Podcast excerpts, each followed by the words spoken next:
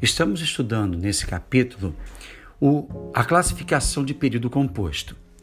Ou seja, eu tenho que perceber se as orações que compõem ali aquele período composto, se eu isolar uma oração da outra, elas vão perder ou não o sentido na sua totalidade. Se eu tiver duas orações, eu separar uma da outra e cada uma delas mantiver o seu sentido, beleza, eu estou trabalhando com o período composto por coordenação. Se ao contrário disso, se eu isolar uma oração da outra e uma delas precisar para da outra para poder continuar gerando o seu sentido, eu vou estar trabalhando com o período composto por subordinação. E nesse sentido, nós começamos a trabalhar qual é a interpretação que uma oração pode passar para outra. E aí foi justamente a proposta das questões da página 87 a 89. Olhando carinhosamente a questão do, do, do título do, do vídeo do YouTube, ele perguntou qual é a mensagem geral que o vídeo quer passar. Bom, apesar de serem diferentes uma das outras, todas as pessoas têm em comum o fato de que são seres humanos, livres e com direitos, os quais devem ser conhecidos, respeitados e protegidos.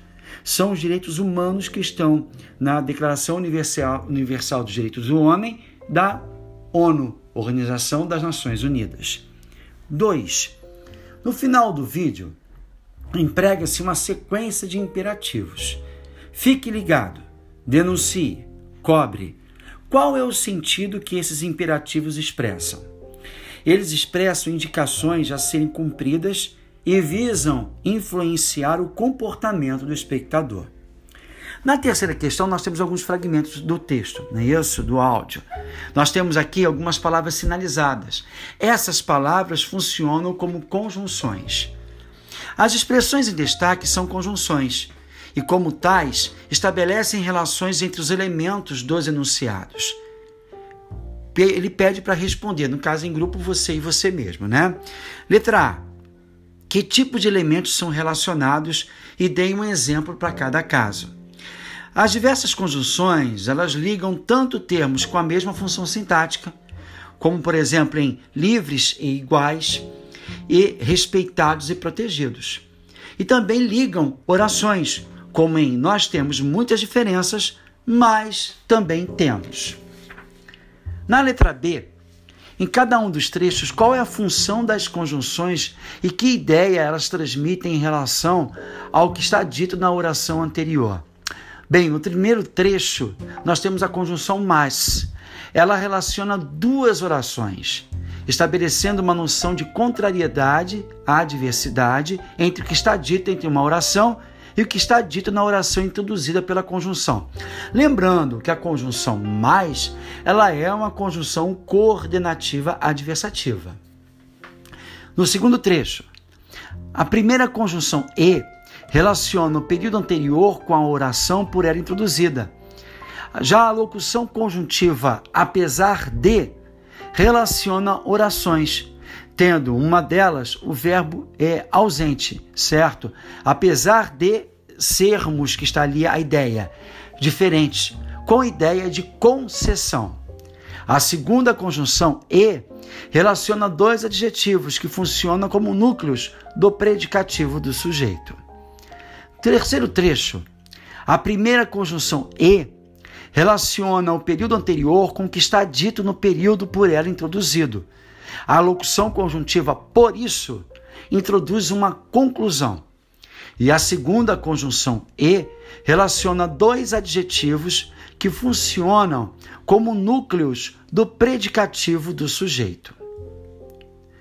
Então, no trecho quarto, a conjunção mais relaciona duas orações, estabelecendo uma noção de contrariedade, adversidade entre o que está dito em uma oração e o que está dito na oração introduzida pela conjunção.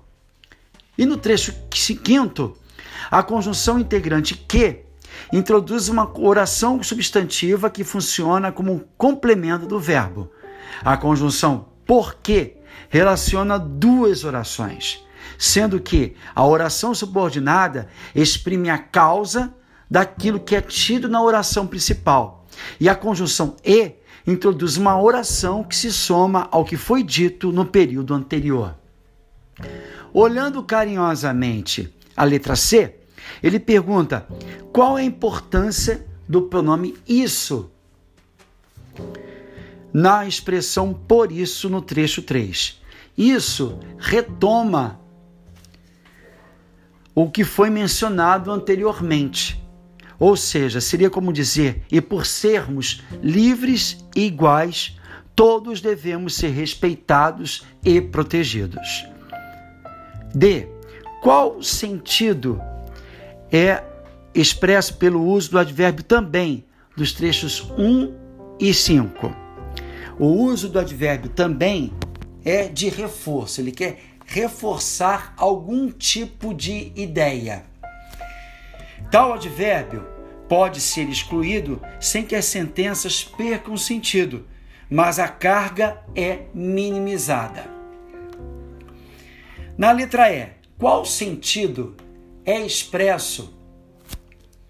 Qual sentido é expresso pelo uso do, é, do, é, pelas combinações e apesar de e e por isso? Bom, no caso, é acrescentando mais informações, né? Então eu estou informando e acrescentando mais ideias ali, certo? Letra F. Qual é a função do advérbio afinal no começo do trecho quarto? Ele está recapitulando uma ideia anterior. E quinto, perdão, na letra G, e no trecho quinto, ou, se, ou, ou seja, introduz uma reformulação. Né? Que outra construção tem a mesma função? É a construção isso quer dizer que. A quarta questão, ele pede para fazer uma pesquisa na internet sobre os questionamentos. Né? É, o que pode ser denunciado quem pode fazer uma denúncia, quais são as condições para poder levar uma denúncia à ONU. É totalmente uma questão de pesquisa. E a quinta questão, ele pergunta qual é o efeito de sentido produzido pela conjunção, portanto, uma ideia de conclusão. Certo?